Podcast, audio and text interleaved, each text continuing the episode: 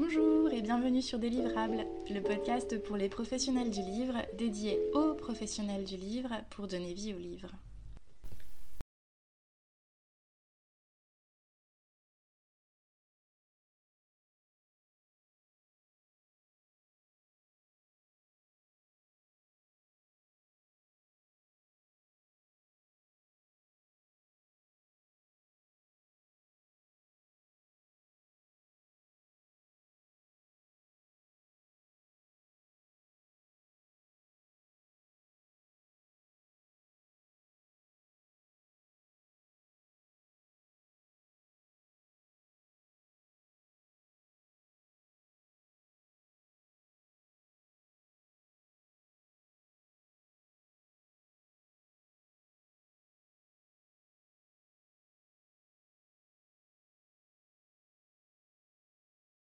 Merci Corentin de prendre la parole aujourd'hui.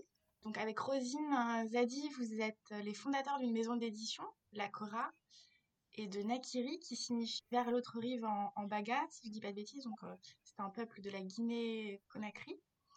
Et votre mission à travers ces deux structures est de valoriser la littérature en langue française à travers le monde. C'est bien cela? Oui, bonjour Corinne, bah, merci beaucoup aussi de nous accueillir. C'est exactement ça. Kora, c'est aussi un, instrument de musique qui accompagne les conteurs, euh, notamment en Afrique de l'Ouest, pour compléter aussi les, deux noms. Et l'objectif à travers ces, deux, euh, ces deux, projets euh, est, de faire rayonner la littérature francophone depuis là où elle est née vers le monde entier. D'accord. Et comment vous en êtes venu à, créer la Cora au départ avec, avec Rosine? C'est vrai que tout commence par, euh, par la Cora. Euh, en fait, on, travaillait tous les deux à Casablanca, au Maroc. C'est là-bas qu'on s'est rencontrés.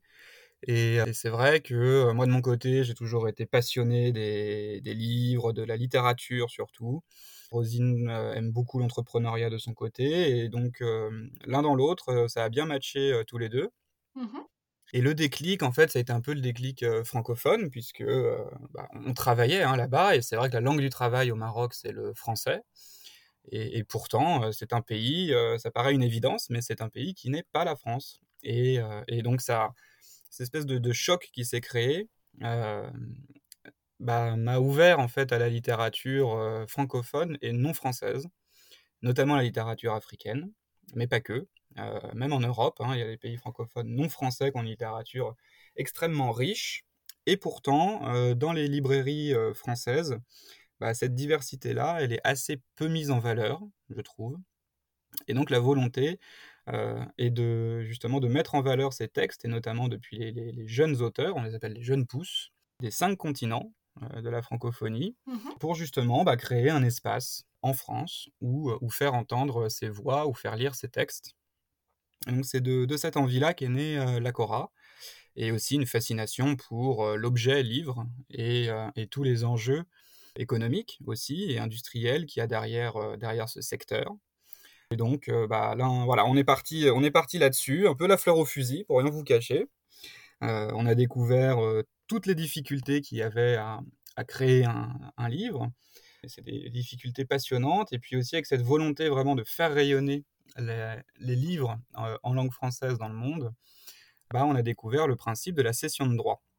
Il y a déjà quelques années. D'accord. Donc on s'est dit, bah voilà, c'est une solution magique.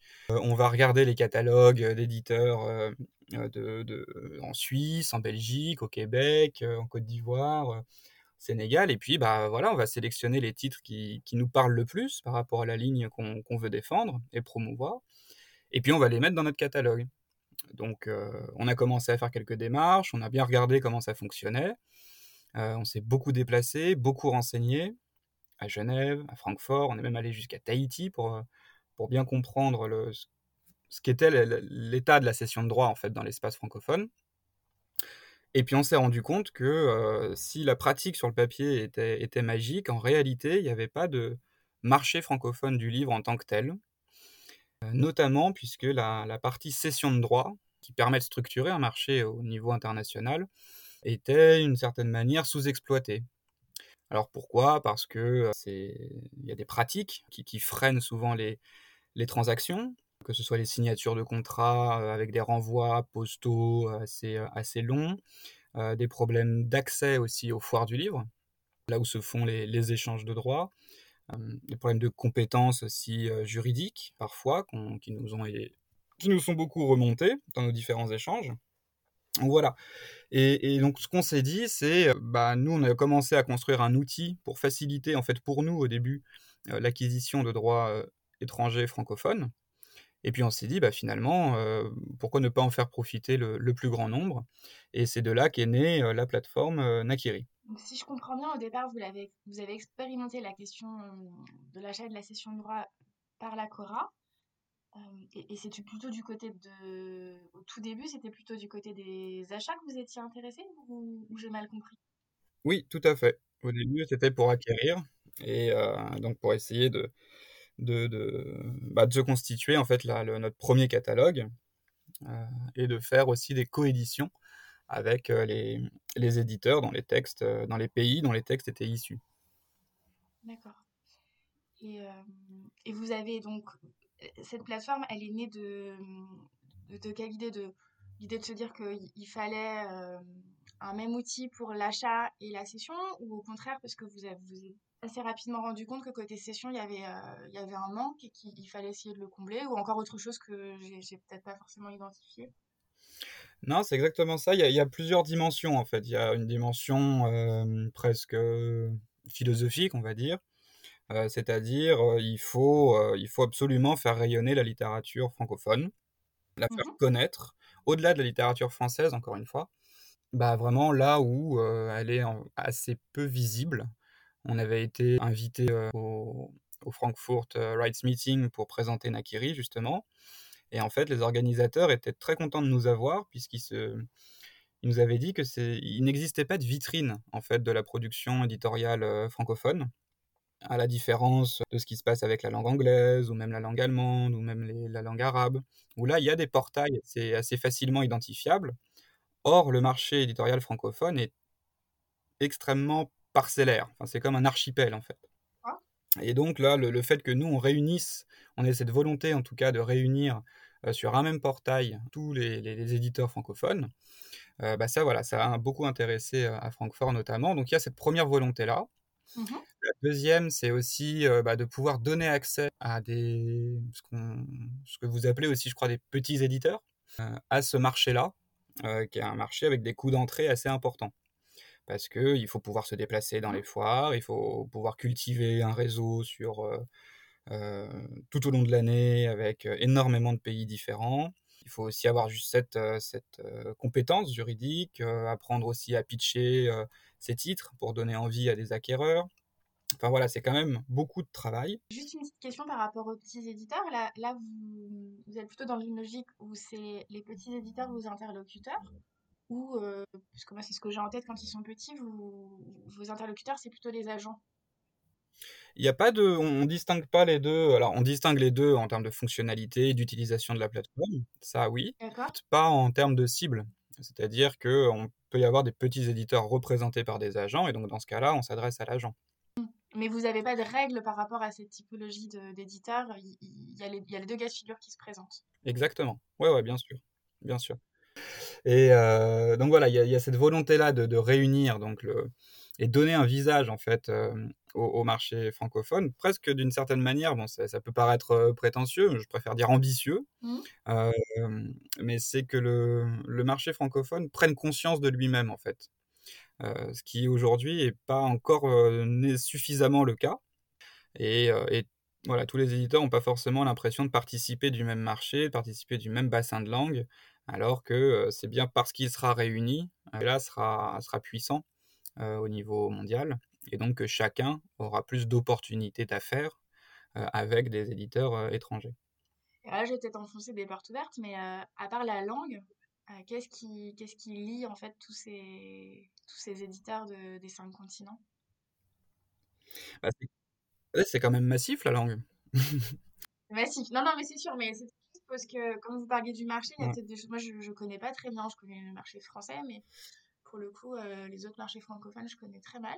Bah, il y a une en fait, c'est ce qui a été euh, remarqué, mais c'est c'est pas un propos forcément neuf. Nous, on s'inscrit aussi dans une certaine logique qui était défendue, euh, bah, notamment par Michel Lebris ou encore par Pierre Astier. Voilà, c'est des gens auxquels on se sent, on se sent assez proche, Mmh de dire que voilà, il y a une asymétrie en fait entre justement le marché français qui concentre l'essentiel de la production et qui se fait aussi d'une certaine manière le euh, le videur, comme dans une boîte de nuit, en fait, de quel titre aura la reconnaissance internationale et quel autre n'en aura pas, dès lors qu'il ne vient pas de Paris.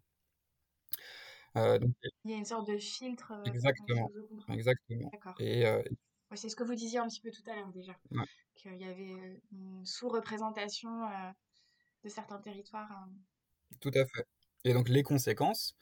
Après, il y a aussi des, le marché du livre se structure de plein de manières différentes. Hein. Il y a évidemment des points de vente, il y a évidemment l'accès euh, capacité de production, euh, aux matières premières pour les fabriquer, les livres. Euh, d'un point de vue politique, où en est le, degré de liberté d'expression dans tel ou tel pays, est-ce qu'il y a des pressions qui peuvent s'exercer ou pas. Et là-dessus, aucun pays francophone n'est logé à la même enseigne. Donc c'est, euh, il y a aussi ça à prendre. Oui, parce que moi je voyais plutôt spontanément, je voyais plutôt les différences en fait entre toutes ces, entre tous ces territoires qu'il faut mmh réussir malgré tout. Enfin évidemment la langue c'est quelque chose d'énorme euh, comme lien, mais euh, mais avec des particularités quand même importantes. Oui, extrêmement fortes, extrêmement fortes. Mais, mais on se rend bien compte aussi quand bah, justement à travers un programme comme Talentueuse Indé, qui est mmh porté par, euh, par l'agence Astier et Associés, bah, on se rend compte qu'en fait, dès lors qu'il y a une, une, plateforme pour pouvoir discuter, en fait, on ouvre un espace commun, euh, bah, tout de suite, c'est davantage les, les, synergies, les ressemblances qui, qui, qui, nous font se lier plutôt que les, les différences. Si un tel est confronté à un problème dans son pays, c'est possible aussi qu'un autre euh, soit confronté au, au même problème, mais qu'ils n'aient pas réagi de la même manière. Mais seulement, il faut, avoir l'opportunité, l'occasion de se réunir et de se parler.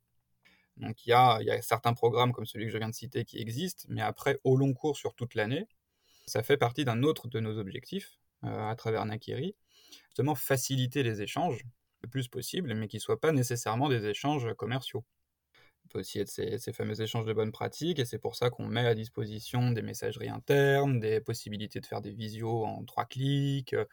Là, on va lancer euh, en très peu de temps une rights list francophone, où justement, en fait, on va mettre à disposition Nakiri euh, de tous les éditeurs francophones pour qu'ils puissent placer leurs titres dessus. Et ensuite, nous, on va porter ce grand catalogue auprès de, des acheteurs du monde entier où ils pourront justement faire des transactions, euh, proposer des visios et en fait avoir accès à des titres qui jusqu'à présent euh, bah, étaient demeurés euh, silencieux sur le marché secondaire des droits. Du coup, si, vous, vous, mettez en valeur la langue française à l'échelle internationale, est-ce que le français reste une langue dominante ou c'est l'anglais ou pareil, c'est un petit peu au, choix de, de, chaque acheteur ou, ou cédeur? Bah, La langue dominante, c'est évidemment la langue anglaise dans les échanges. Si à chaque fois, hein, si on met le mandarin à part, c'est toujours un peu les... Parce que c'est vrai qu'au niveau numérique, c'est assez écrasant quand même le, nombre de locuteurs mandarin. Après, ce qui est très intéressant aussi avec la francophonie, c'est comme le... Il là encore, c'est une particularité française dans l'espace francophone, c'est que la France est quasiment le seul pays à n'avoir que le français comme langue officielle. En tout cas, n'avoir que le français qui cohabite pas avec d'autres langues. Euh, et, si on prend l'exemple bah, de la maison d'édition en toutes lettres, par exemple, au Maroc, à Casablanca, elle insiste beaucoup pour qu'il y ait des, traductions bilingues, c'est-à-dire le français et l'arabe. Et, je trouve que cet espace francophone-là, il permet aussi ce genre d'expérimentation, d'innovation euh, éditoriale, où justement la langue française est simplement une langue de passage euh, vers les autres langues qui l'entourent et qui cohabitent avec elle dans les pays dont on parle. Et Nakiri prend tout son sens là, vers l'autre rive. Euh, ça pourrait difficilement être plus, plus parlant. Exactement. Donc c'est ça aussi, c'est faciliter le, la traduction du français vers d'autres langues pour que justement bah, les, les, lecteurs quoi, euh, locaux puissent aussi avoir facilement accès à ces, à ces livres-là. Parce que c'est vrai que le français est quand même assez souvent devenu la langue, la langue de l'élite, la langue bourgeoise, et donc euh, il faut aussi qu'à partir du français que ça puisse être traduit vers là où c'est le plus lu. D'accord. Et donc cette plateforme, si j'ai bien compris, elle, se décompose en plusieurs solutions Ouais, tout à fait. Donc elle est ouverte à la fois aux acheteurs et aux vendeurs de droits. euh, que ce soit des agents, des chargés de session, des, des, éditeurs, des agents de production aussi pour les adaptations, que ce soit en série ou en film ou autre. Ça, c'est important parce que, notamment avec l'émergence des, des, des, plateformes, qu'on appelle les plateformes de contenu, Netflix, etc., bah, c'est vrai que ça, c'est un gros débouché pour l'industrie du livre. Les droits dérivés euh, aussi. Les droits dérivés, exactement. Donc ça, c'est ceux à qui on, on ouvre l'outil. Le, les acheteurs, en fait, peuvent euh, avoir accès directement aux titres qu'ils recherchent en fonction du territoire, de la langue, de la catégorie éditoriale, avec un, un moteur de recherche euh, très simple. Et puis les vendeurs, eux, ont un espace personnel à partir duquel ils chargent leurs titres, peuvent définir si c'est une nouveauté, si c'est en backlist, si c'est pour la saison qui vient, à quelle fois ils ont participé. Et chaque fiche titre, les, les, acheteurs peuvent formuler une offre de préachat avec un, un, petit formulaire après avoir échangé évidemment et négocié au préalable avec, euh, avec le vendeur. D'accord. Donc ça, c'est OK. C'est l'espace acheteur, l'espace vendeur. Mmh. Et c'est une plateforme qui est accessible à n'importe quel moment? En fait, on pense vraiment Nakiri comme... Enfin, c'est une foire du livre, en fait, en continu. D'accord. Parce que, euh, à la différence, euh, peut-être des, des, catalogues en PDF ou même sur euh, Calameo, là, chaque titre a sa dynamique propre, a sa propre fiche. Et, euh, et c'est à partir de, de, ce, de cette fiche titre que, justement, le vendeur peut recevoir des, des offres de préachat, peut recevoir des demandes de rendez-vous, ou, ou, des messages à partir de la messagerie interne. Donc ça évite aussi les, les boucles et les chaînes de mails euh, désordonnées et voilà un peu chaotiques mmh. qu'on expérimente malheureusement tous. Et, et ce qui fait qu'en fait le catalogue travaille euh, en continu euh, une fois qu'il est chargé. D'accord. Et après, nous, notre rôle, c'est évidemment de, de, bah, d'attirer et de faire l'effet réseau entre les vendeurs et les acheteurs. Donc pour ça, on équipe des foires du livre avec notre solution pour que justement les, les foires puissent mettre à disposition euh, notre outil auprès de leurs participants. Donc ça, ça nous permet d'agréger en fait un certain nombre de vendeurs et d'acheteurs de sorte que ce soit toujours équilibré et que des échanges puissent se faire. Et nous, après, on anime, à l'exemple de la Rights List francophone dont je vous parlais un peu plus, un peu plus tôt, mmh. où euh, bah voilà, on lance des opérations et des, des événements pour la communauté Nakiri, euh, qui permet justement de faciliter et d'intensifier les échanges pour que, euh, pour que les titres soient toujours vivants en fait sur la plateforme et que ce soit pas simplement du dépôt numérique. D'accord. Nakiri, vous l'avez créé en, en, quelle année? Nakiri, on a commencé à y réfléchir en 2019, D'accord. de manière assez sérieuse. Ensuite, on a eu une première version en 2020. Mmh. Et là, on a une, une, nouvelle version encore, beaucoup plus fonctionnelle, depuis le début de l'année, la 2021. Vous avez dû apporter des, des ajustements euh, au cours de... Enfin, vous dites que c'est une version plus fonctionnelle. Qu'est-ce que vous avez fait évoluer euh, dans la solution? Ouais, on, on, ajuste très régulièrement la, la plateforme, hein, notamment avec les retours des utilisateurs. Mmh. Aujourd'hui, il y a à peu près 200 utilisateurs sur, sur Nakiri, avec plus de 500 titres qui sont chargés à date dessus. Et euh, bah, par exemple, quelque chose qui semble assez élémentaire mais qu'on n'avait pas euh, forcément envisagé, c'est distinguer très clairement les buyers des sellers en fonction des catégories éditoriales. Donc ça, on, l'a fait là en début d'année. Très prochainement, on va aussi rajouter la possibilité de réserver des créneaux sur un agenda connecté et de pouvoir basculer très vite sur une visio. On sait que les échanges se font comme ça, euh, malheureusement en ce moment. et donc ça, voilà, c'est une fonctionnalité qu'on a rajoutée et qui fonctionne très bien et aussi ce fameux formulaire de préachat qui arrive en fin de processus en fait, une fois qu'on a, qu'on a vu la fiche titre, qu'on a pu euh, négocier ou échanger ou prendre connaissance du projet avec le vendeur si on est un acheteur, eh ben on peut tout de suite en fait en ligne proposer ses clauses avant d'éditer un contrat. Donc on a fait ça, on a aussi simplifié le parcours pour les agents pour qu'ils puissent, euh, une fois que eux ils ont chargé les titres qu'ils représentent, alors, en fait, ça envoie un mail au, à l'éditeur qui est concerné, et c'est à lui de dire oui, euh, je, je, confirme que ce titre est bien représenté par telle agence. Mmh. C'était un peu plus nébuleux avant, donc ça m'a vraiment clarifié. Voilà, enfin plein de plein d'ajouts en fait qui se font euh, bah, toutes les semaines, quoi. On progresse sur le sur la forme du produit, quoi. Ouais, d'accord. Et au niveau des secteurs que, qui sont représentés sur la plateforme, il y en a, il y en a que vous représentez pas. C'est ouvert à toute toute forme d'édition? On a beaucoup parlé de littérature au début avec la Cora. Non, c'est vraiment ouvert à, à- à tous les types. On a, on a quatre grandes catégories Mhm. parce que ça facilite aussi euh, bah, le parcours des acheteurs. Donc il y a la catégorie fiction, non-fiction, BD et jeunesse. Ça, c'est vraiment les quatre piliers. Et après, au sein de chacun des piliers, on, voilà, on avance un petit peu plus dans le détail à travers un système de tags où euh, on peut dire, je sais pas moi, biographie, roman, nouvelle, euh, manuel. euh, Oui, vous utilisez les métadonnées pour faciliter euh, la recherche pour l'acheteur de droit. Exactement. Pour que ce soit vraiment ciblé. Parce que le, le but hein, aussi de Nakiri, c'est quand même d'accélérer aussi les, tous les délais de transaction qu'on peut savoir très longs. Et donc là, voilà, le, le- le- on peut en faire beaucoup plus en beaucoup moins de temps. Donc, euh, enfin, structurellement, ça permet aussi d'accélérer euh, ces affaires en fait sur ce, sur ce marché-là. Oui, parce que euh, j'ai cru comprendre, c'est vous qui me l'avez déjà dit, je crois, que, le, que la, la part d'administratif dans la session de droit est très importante. Ouais, La part aussi de la plateforme, c'est de raccourcir les, les échanges, c'est de de- d'alléger aussi les cédeurs et les acheteurs euh, côté paperasse, tout simplement. euh. Dans les échanges de mails, vous en parlez aussi. Ouais, tout à fait. Vraiment, c'est le. Parce que comment ça se passe? Il y a toute une partie de, de prospection pour les acheteurs, même pour les vendeurs. hein, voilà, mon catalogue, il va intéresser qui? À l'achat? Il y a aussi créer tous ces matériels, je pense notamment aux agences, mais aussi aux éditeurs hein, qui doivent créer des, catalogues. C'est parfois un peu fastidieux. Là, au moins, avec les fiches titres, le catalogue est actualisé en continu et il n'y a pas besoin de, de produire de documents annexes. En fait, il suffit juste de partager le lien de son profil et, euh, et on arrive au même résultat de manière très concrète. hein. Mhm. Ensuite, bah, évidemment, les messageries internes, ça veut dire que par projet, il y a une seule discussion avec tel acheteur. Enfin, tous ces avantages sont, sont évidents. Puis il y a aussi ouais, ce, ce petit formulaire qui permet de, bah, de faciliter la rédaction des contrats aussi. Et le fait qu'en quelques clics, en fait, dans une journée, on peut euh, faire euh, 10 propositions d'achat ou euh, aller vendre son catalogue à 10 acheteurs différents en 20 minutes. Quoi.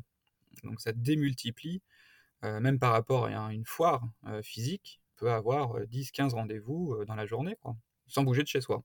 Mhm.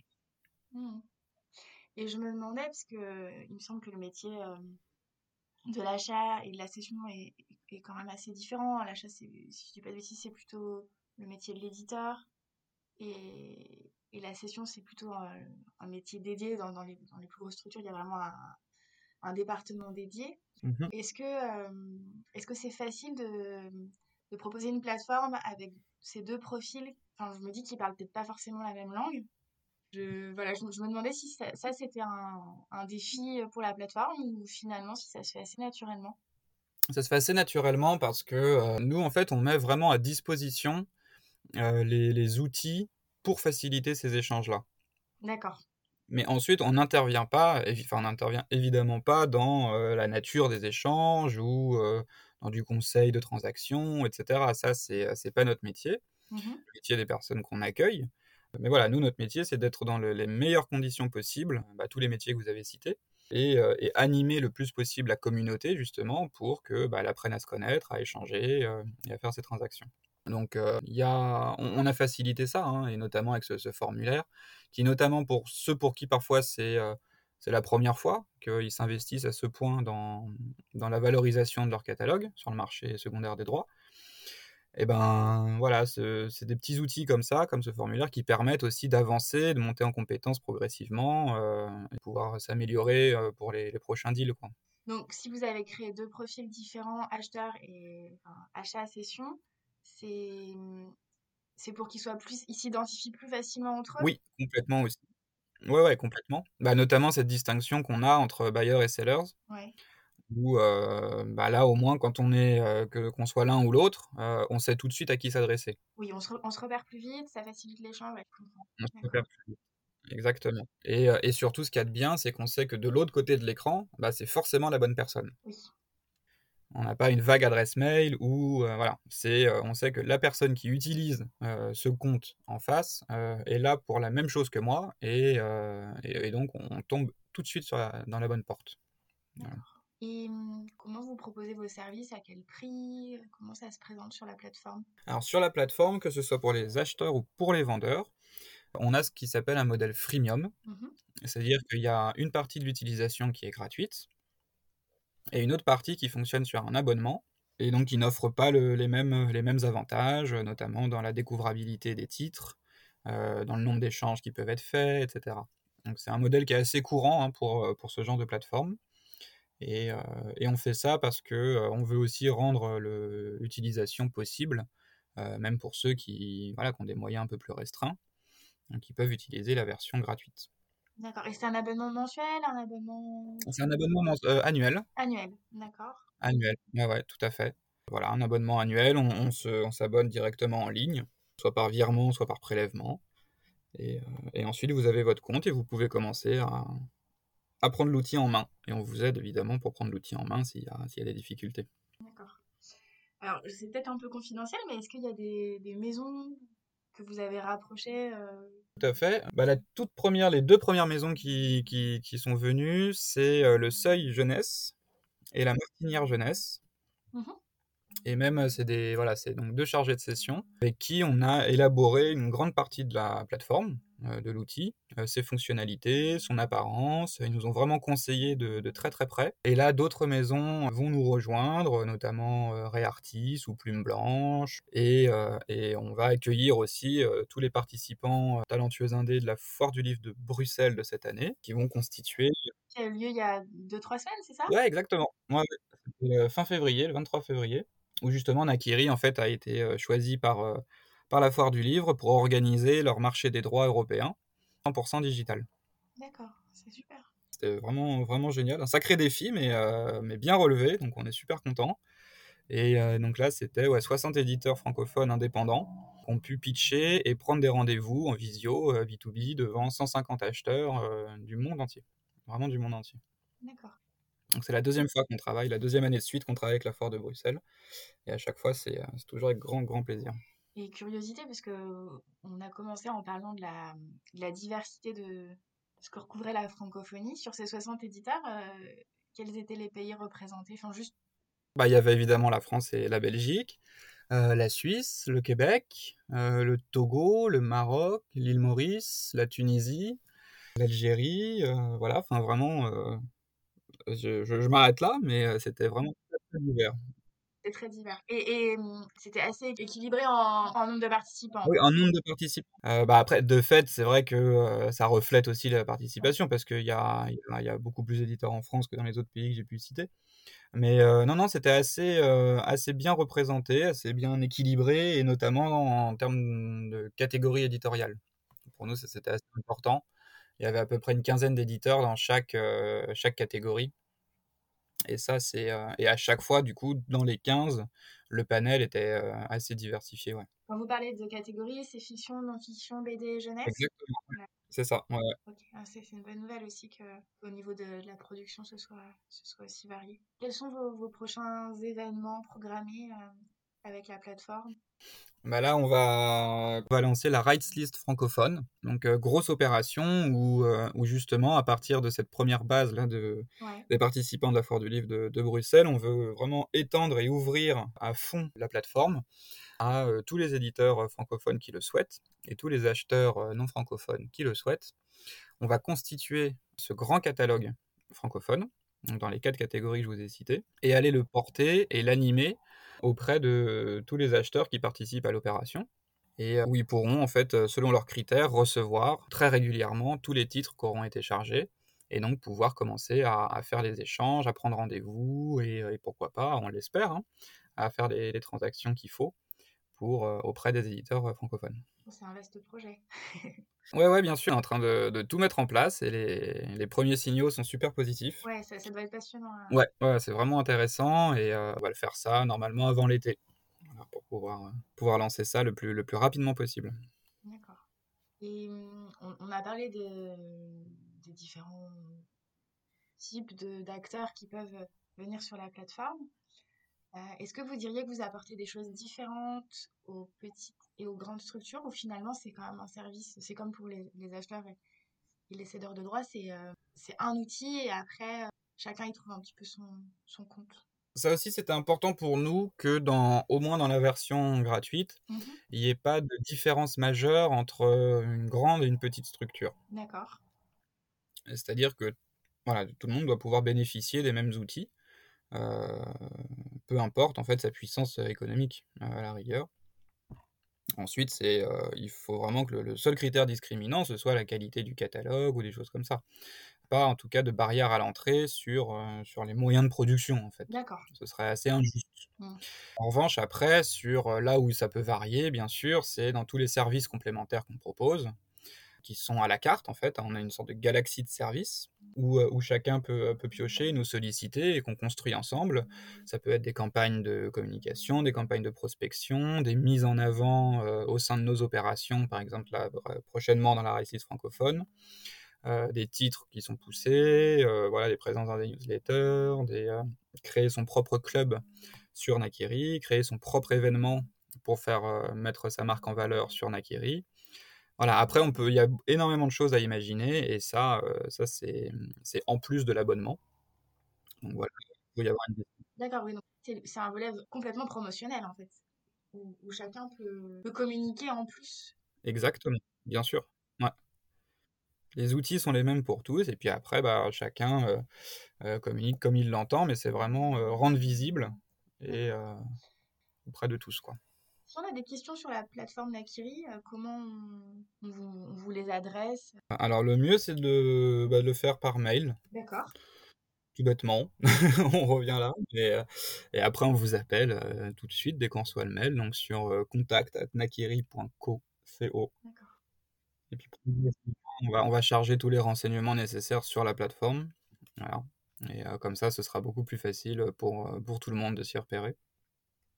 Pour finir, j'avais des, des questions un petit peu plus euh, générales, euh, peut-être un peu plus personnelles aussi. Euh, en ce qui concerne, Mhm. vous avez fondé deux, deux structures, que ce soit la Cora ou Nakiri, donc je pense que la les problématiques sont liées. Quel a été votre plus gros défi puis, depuis que vous avez lancé euh, ces deux structures? Le plus gros défi, du côté de la Cora, je pense que c'est euh, la sortie du premier titre, D'accord. qui s'appelle La rue. S'appelle, pardon? La rue. La rue. Voilà, écrit, euh, écrit par Sad. C'est un texte bah, qui vient de, de Casablanca, justement.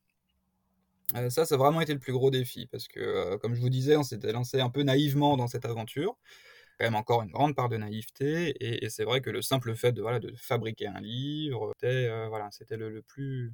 Pour moi, c'était le plus grand défi, et, mais aujourd'hui, il est là, et, et on, est, on est vraiment ravis. Et du côté de Nakiri, je pense que le plus gros défi, bah là, il vient d'être franchi, c'était de, réussir ce marché des droits européens euh, 100% digital à Bruxelles. Et euh, c'était un vrai défi, euh, à la fois pour, euh, pour la foire, pour l'agence Astier et Associés et pour nous.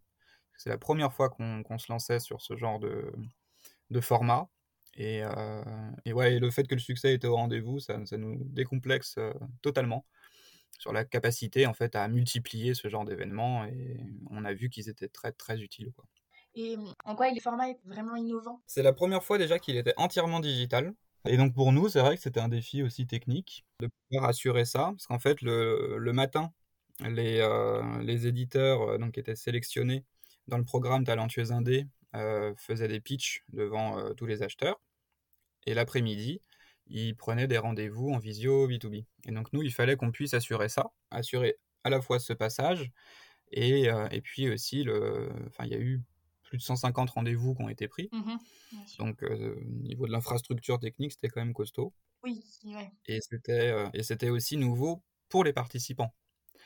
Donc, il y avait aussi tout un effort de, de pédagogie, parce que malgré, voilà, on sait bien que tous les échanges se sont digitalisés à marche forcée, quoi, depuis l'année dernière, au moins depuis l'année dernière. Mais voilà, il y a, quand même toute une, manière d'utiliser les choses, et notamment ce passage entre la plateforme de prise de rendez-vous vers la plateforme euh, vraiment Nakiri Rights en tant que telle, où on pouvait charger son catalogue. Et, euh, donc, en fait, euh, parler des projets en ayant la fiche titre sous les yeux, etc. Enfin, voilà, c'est un format qui est extrêmement efficace, mais, mais qu'il a fallu vraiment bien expliquer, et tout en assurant la qualité technique. Mm. Donc, euh, c'est pour ça, en fait, que c'était un vrai défi et que c'était innovant D'accord. et notamment avec euh, bah voilà, ce qui paraît un peu simple, mais qui a, qui a vraiment tout changé, cette distinction entre acheteurs et vendeurs. Ce qui fait qu'il n'y avait même pas besoin de. Enfin, on tombe tout de suite sur la bonne personne, quoi. Et ça, euh, tous les participants nous ont dit que c'était vraiment la trouvaille et que ça manquait notamment dans d'autres foires européennes qui, euh, qui proposaient ce genre de, de solution. Donc on était très contents, hein, bien sûr. Et donc ça, c'était un, défi relevé, quoi. D'accord. Est-ce qu'il y a quelque chose que, que vous aimeriez changer? Si c'était à refaire, que vous feriez différemment? Il y a quelque chose qu'on aimerait bien ajouter sur, sur Nakiri, c'est la possibilité en fait de, de contractualiser et de réaliser les transactions directement en ligne. Alors on y réfléchit beaucoup. Mmh euh, et c'est vraiment vers ça qu'on souhaite, euh, qu'on souhaite se positionner. Donc c'est pas tant euh, changer ce qui a été fait, mais plutôt voilà, améliorer, améliorer ce, qui, ce qui sera fait. Parce qu'actuellement vous mettez en relation, mais la transaction se fait dans un deuxième temps, c'est ça? Exactement, ouais. On couvre, on couvre jusqu'à ce que je vous disais avec ce formulaire-là, en fin de processus, où en fait il y a tous les éléments préalables à la rédaction du contrat, mais on ne couvre pas encore cette partie. Et, euh, et c'est vrai qu'à l'usage, si, les, si nos, les membres de la communauté nous disent que ce serait vraiment, euh, vraiment bien de mettre ça en place, euh, on le ferait immédiatement. D'accord. Et j'ai une toute dernière question. C'est votre livre coup de cœur. Que ce soit chez vous ou ailleurs, c'est vous qui. Ah oui? Je vous laisse le choix. oui. ouais, c'est saisissant quand même comme question comme ça sur la fin. Mon livre coup de cœur, mais récemment, vous voulez dire? Mmh, Comme vous voulez. C'est le premier qui vous vient, qui vous vient à l'esprit. D'accord. Eh ben, euh, peut-être un peu classique, mais ce serait euh, Les 11 de Pierre Michon. D'accord. Et pourquoi? Et rien à voir avec le fait que le faux peintre s'appelle euh, Corentin, hein, c'est pas du tout mégalo. Mais, non, bah en fait, je suis vraiment tombé dans le panneau de A à Z avec ce livre, et, et j'ai trouvé que c'était mais absolument brillant. De, de, jouer à ce point-là entre la réalité et la fiction et d'être en réalité que dans la fiction, euh, je trouvais ça extraordinaire, quoi. Extraordinaire. Au-delà de la période m'intéresse aussi, euh, le, et, le fait de jouer aussi sur euh, le, visible et l'invisible, en plus en prenant l'image d'un peintre. Enfin voilà, je trouve que tout est parfait à tout point de vue, quoi. Que ce soit dans la construction ou, dans le style, c'est éblouissant. Aux éditions Verdier. Bah, merci beaucoup en tout cas pour votre temps. Bah, merci à vous. La semaine prochaine, les portraits continuent. Je vous donne rendez-vous jeudi prochain pour poursuivre cette réflexion.